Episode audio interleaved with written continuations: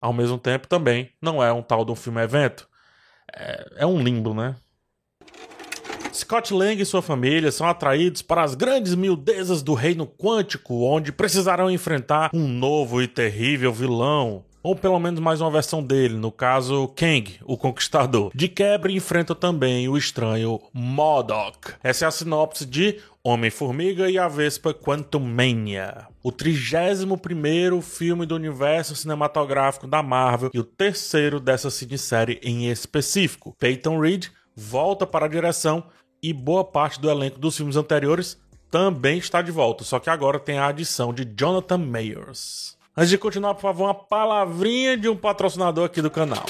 Gente, para você ter um salto quântico na sua carreira, que nem lá no mundo do Homem-Formiga, eu vou falar sobre a EBAC, a Escola Britânica de Artes Criativas e Tecnologia. Uma instituição de ensino com vários cursos online, completíssimos e em várias áreas: negócios, audiovisual, programação, dados, etc. São muitas as áreas, então dá lá uma olhada. Os professores são do mercado, a plataforma é excelente e nesse papo aqui eu vou te apresentar o curso TI do zero ao Pro. O nome é bem sugestivo. Ele vai falar tudo sobre tecnologia da informação do nível iniciante até o nível mais avançado. A escola propõe emprego garantido ou então a devolução do seu dinheiro e são salários que giram em torno de 8 mil reais, como mostra aqui a página do curso. Na jornada desse curso, você primeiro faz uma fase básica e depois escolhe qual profissão seguir. E aí os estudos são totalmente focados na área escolhida para otimizar o seu tempo. Fora as entrevistas simuladas, acompanhamento com tutores online e por aí vai, muita coisa que a plataforma oferece. E tudo isso de casa. E é evidente também que temos descontos para vocês. Primeiro que todos os cursos estão com 60% de desconto nesse mês de fevereiro. E além desses 60%, aqui no meu vídeo você ganha 200 reais de desconto usando o cupom PH200 em qualquer curso da escola. O link está na descrição e junto com ele o cupom. Então não perca essa, é uma oportunidade para a vida toda. E agora vamos lá falar sobre o filme.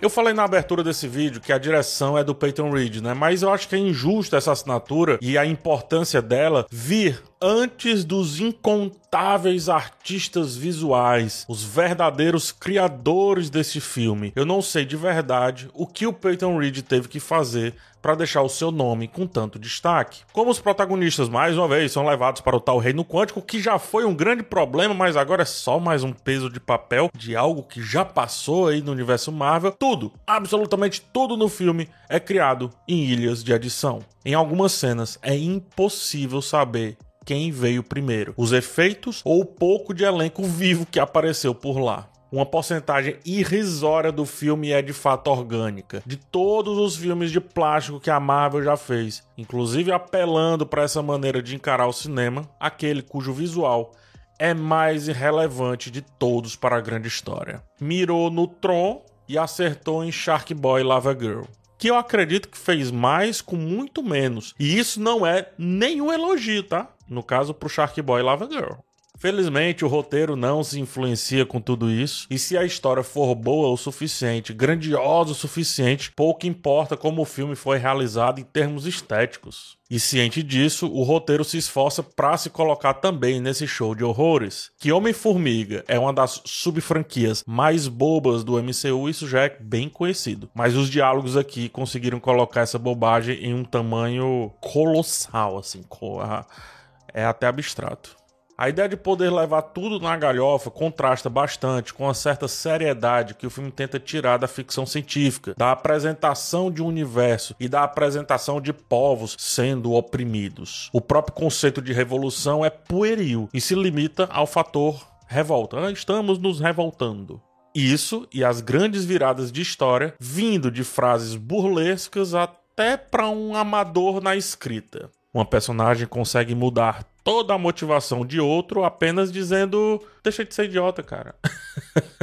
e ainda tentam vender uma espécie de apego a esse personagem, como se, sei lá, como se tivéssemos vivido com ele uma jornada encantadora e inesquecível, uma epopeia. Pior, o texto não se contenta em explicar algo apenas uma vez. A mesma coisa precisa ser repetida três, quatro, cinco vezes, algumas delas usando praticamente as mesmas palavras. É a forma do filme de chamar sua audiência de, no mínimo, limitada, para não usar nenhum adjetivo mais chulo por aqui. Eu só imagino que tem alguém rindo por trás do pano enquanto o filme tá passando, sabe? Tipo, tem alguém atrás do filme rindo da gente, enquanto a gente assiste toda aquela baboseira sem limites.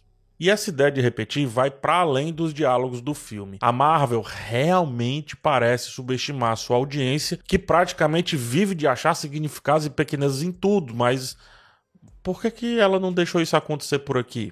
O vilão ele foi apresentado em Loki sob outro nome e outra versão, porque lhe cabe essa possibilidade. O Kang permite isso. E aqui ele é reapresentado como se não tivéssemos entendido isso naquela série. Quase a mesma explicação é feita, dava para fazer um Ctrl C e um Ctrl V aqui. Quase as mesmas palavras de novo são usadas. Até as cenas, eu acho que assim, eu nem sei se fizeram para esse filme em si ou poderia caber em qualquer outro filme. Sua força, né, a força do vilão, é visivelmente descomunal só quando importa. Ela é tratada de qualquer jeito. Em um momento dizima um ser com apenas um raio, no outro esse mesmo raio não tem impacto algum. E às vezes é um ser que parece inferior ao outro que foi dizimado. As escolhas de vilania que deveriam trazer consigo todo o peso dramático e até intelectual que o filme se propõe a ter, principalmente no segundo ato, e isso, obviamente, além de servir para o tal universo de filmes da Marvel, cara, se perde completamente porque poucas são as resoluções que fazem sentido quando estamos falando sobre um ser, sobre um personagem que literalmente vive o tempo de maneira intrínseca. Se a noção de tempo para ele é holística, como aponta, como ele mesmo fala com as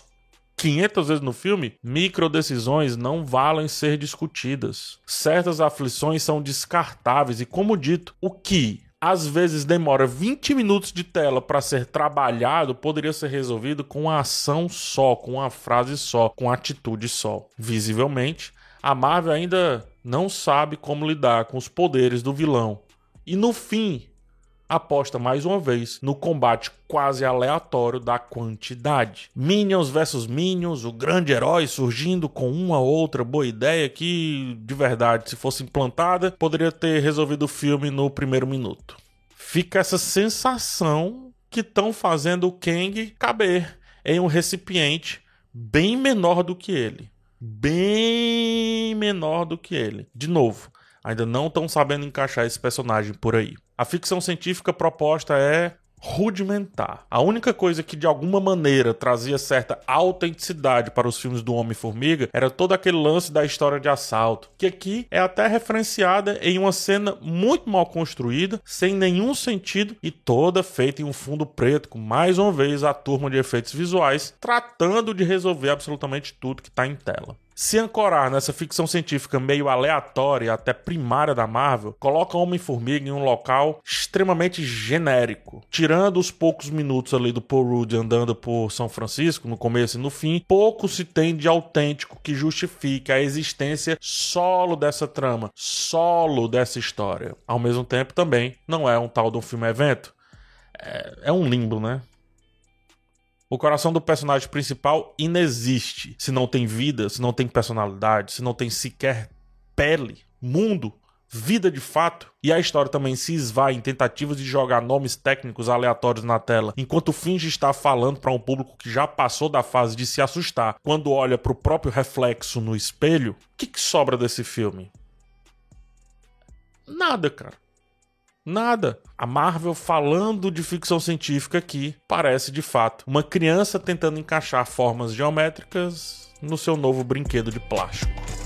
Homem-Formiga e a Vespa, né, quanto Mania, não deveria funcionar para os fãs que têm pretensões de mergulhar em um universo realmente coeso e não fingidamente coeso, que vai se tornar coeso só no final. É o pós-coeso, né? é mais um filme do Homem-Formiga que serve muito pouco. E comparado com seus anteriores, apenas cria uma deixa para outra trama trabalhar esse vilão e também as suas possibilidades com mais afinco, com um pouco mais de assertividade. Homem-Formiga e a Vespa Quantumania não deveria funcionar nem um pouco para os fãs já vacinados aqui da Marvel. Nem um pouco.